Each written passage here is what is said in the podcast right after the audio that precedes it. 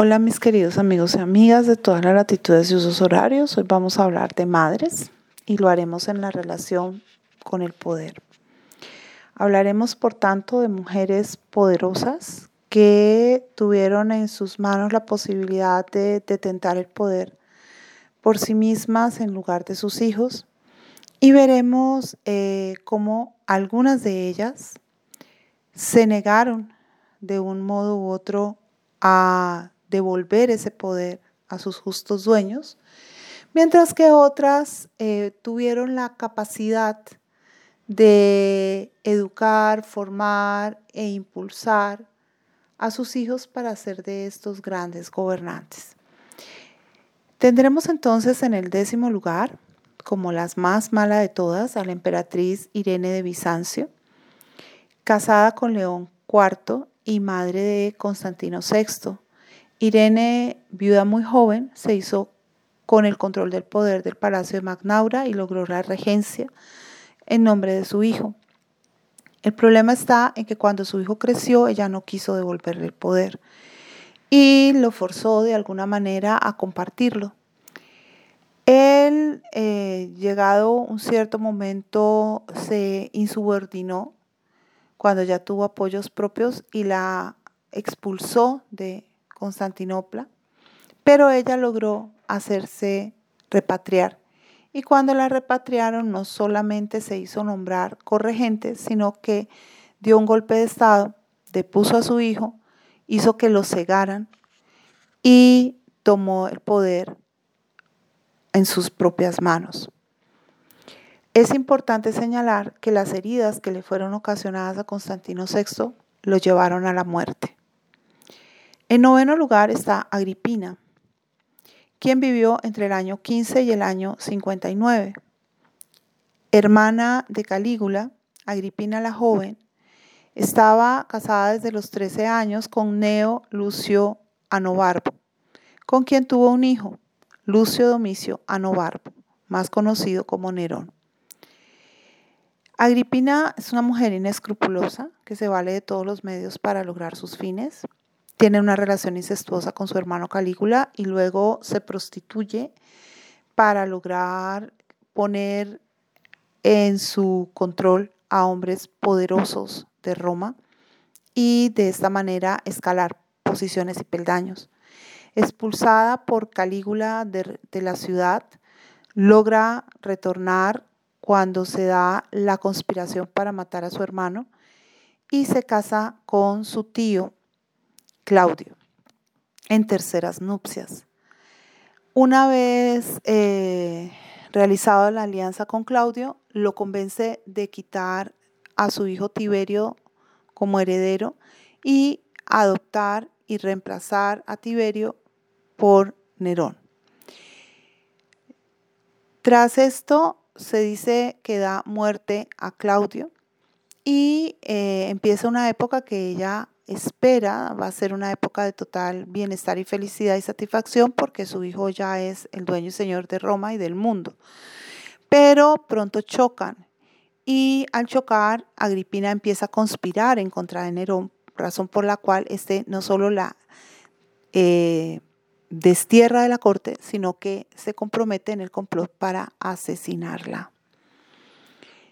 En el que viene a ser el octavo lugar, tenemos otro personaje muy significativo que es María de Medici, quien va a vivir entre 1575 y 1642, esposa de Enrique IV de Francia, Enrique de Borbón, y madre de Luis XIII, por tanto abuela de Luis XIV. María de Medici, una mujer ambiciosa, regenta Francia entre 1610 y 1617, pero no quiere dejar la regencia, no quiere devolver el poder a su hijo, no le interesa menoscabar a su hijo, trata de hacer de él un ser pusilánime y boicotearlo por todos los medios. Lleva al punto de que se dé una guerra civil entre sus seguidores y los de Luis y finalmente em, crea un monstruo que le va a terminar cortando la cabeza a ella, que será el cardenal de Richelieu, que em, va a tomar partido por el rey y la va a combatir. Finalmente, María se opone a su hijo hasta tal punto en que éste termina desterrándola de Francia y ella se va a los diferentes reinos, a las distintas cortes, para eh, mendigar ayuda con el propósito de hacer entrar en razón al rey francés, pero ya no obtiene eh, los mismos resultados que en la primera vez que la situación se había dado de este modo y muere eh, en el destierro en Colonia. Le sigue su prima lejana, Catalina de Medici. Catalina vive entre 1519 y 1589, casada con Enrique II eh, de Valois. Catalina es una mujer tortuosa, de quien se dice era envenenadora y no tenía ningún tipo de moral. Se había leído perfectamente a Maquiavelo y lo aplicaba a diestras y a siniestras. Tuvo diez hijos con el rey de Francia, de los cuales las dos últimas murieron, y desarrolló una relación con sus hijos totalmente enfermiza, tortuosa, no los dejaba ser, no los dejaba existir, los amedrentaba, los asustaba, los angustiaba, de tal manera que eh, estos no podían respirar ni cerca ni lejos de ella. Catalina, sin embargo, amaba con obsesión a estos hijos, aunque tenía preferencia por el tercero de los mismos en detrimento de mm, los demás, especialmente de los menores, que nunca recibieron su total aprobación ni su completo apoyo. Luego tenemos a otra Catalina, esta vez Catalina de Rusia, la gran zarina, que vivió entre 1729 y 1796. Catalina de Rusia fue una madre fría y distante. Se dice que no quería a su hijo, que más bien lo odiaba y que esto se debía a varias circunstancias. En primer lugar, al hecho de que nunca había tenido cercanía con él en la infancia, puesto que la emperatriz osarina Isabel Petrovna los había distanciado, pues quería quedarse al niño para sí misma.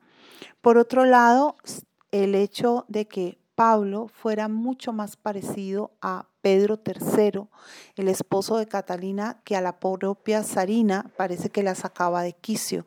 Tenían visiones políticas completamente distintas. Y esto ah, llevó a que se murmurara incluso que la Sarina en más de una oportunidad había pensado en envenenar a su hijo y que si no lo había hecho, se había debido al temor a propiciar un nuevo escándalo. Por su parte, Catalina en sus memorias insinúa que Pablo era hijo de Sergei Saltikov y no de eh, Pedro III. Sin embargo, esto pues nunca fue algo constatado, ni eh, nadie se atrevería, digamos, a tomarlo al pie de la letra, pues habría impugnado el derecho dinástico, cosa que se habría eh, convertido en algo verdaderamente grave. A continuación tenemos a Juana de Aragón, más conocida como Juana la Loca.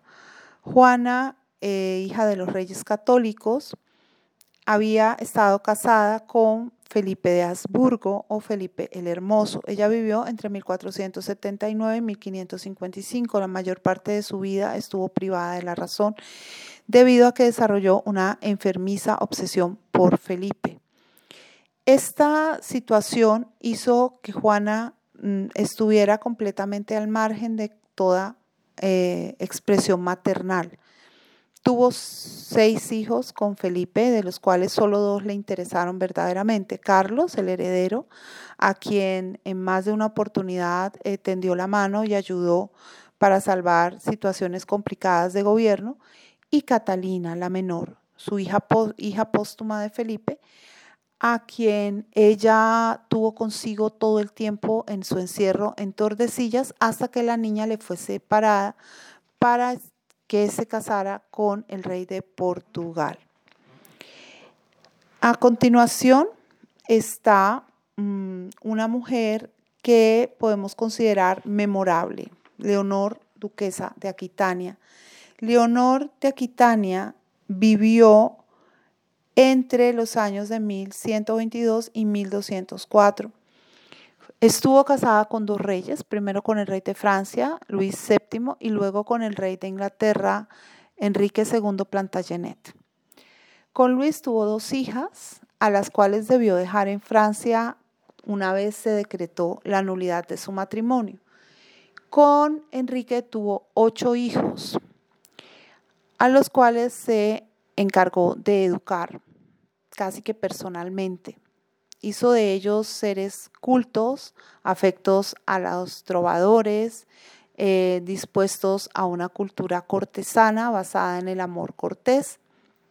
Leonor eh, sería varias veces regente de Inglaterra, primero para su esposo, después para su hijo Ricardo, a quien adoraba, porque era su favorito, era su hijo predilecto. Eh, también para Ricardo diseñó la ceremonia de coronación de los reyes ingleses que todavía hoy en día se lleva a la práctica.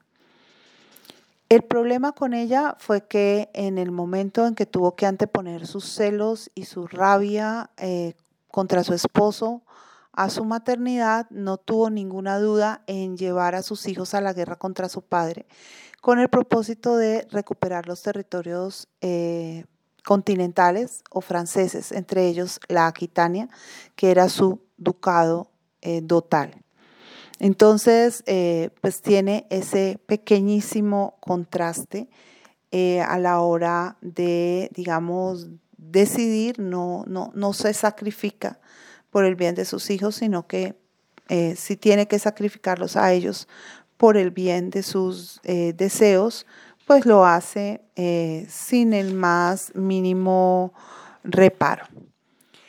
En tercer lugar está Flavia Julia Elena quien vivió entre el 250 y el 330. Es la madre del emperador Constantino el Grande, va a ser la encargada de la conversión del emperador, la que va a abrir las puertas para la cristianización de Roma, para que la religión eh, cristiana se vuelva la religión del imperio. Es una mujer que va a acompañar a su hijo todo el tiempo, que le va a dar elementos para que sea más poderoso, para que consolide el Estado. Después está Luisa de Saboya, que vivió entre 1476 y 1531, madre de Francisco I y Margarita de Angulema. Luisa de Saboya es una mujer que queda viuda muy joven, a los 19 años, casi sin recursos, educa a sus hijos de una manera absolutamente eh, culta, de una manera absolutamente esmerada, de, de modo que ellos se convierten en dos verdaderos príncipes renacentistas. Va a acompañar a Francisco I durante buena parte de su reinado y se dice que lo va a asesorar para que tome las mejores decisiones posibles. Y finalmente tenemos a Cornelia, madre de los Gracos, la hija de Excipión el africano, quien vivió entre mil perdón, entre 189 y 110. Ella tuvo 12 hijos, estaba eh, casada con eh, Sempronio Graco, con Tiberio Sempronio Graco. Y em, fue una mujer virtuosa, fue una mujer excelente, fue una mujer que regentó su casa según los criterios propios de la República. Tuvo que vivir la pérdida de sus dos hijos varones, Tiberio Sempronio Graco y Cayo Sempronio Graco, ambos eh, líderes de lo que sería una fallida eh, reforma agraria en Roma. Cornelia llegó a ser tan excelente en todo que la ciudad de Roma le tributó el homenaje de una escultura en su honor cosa que solamente volvería a tener lugar cuando apareciera Livia, la esposa de Augusto. Y con esto terminamos nuestra lista. Nos vemos.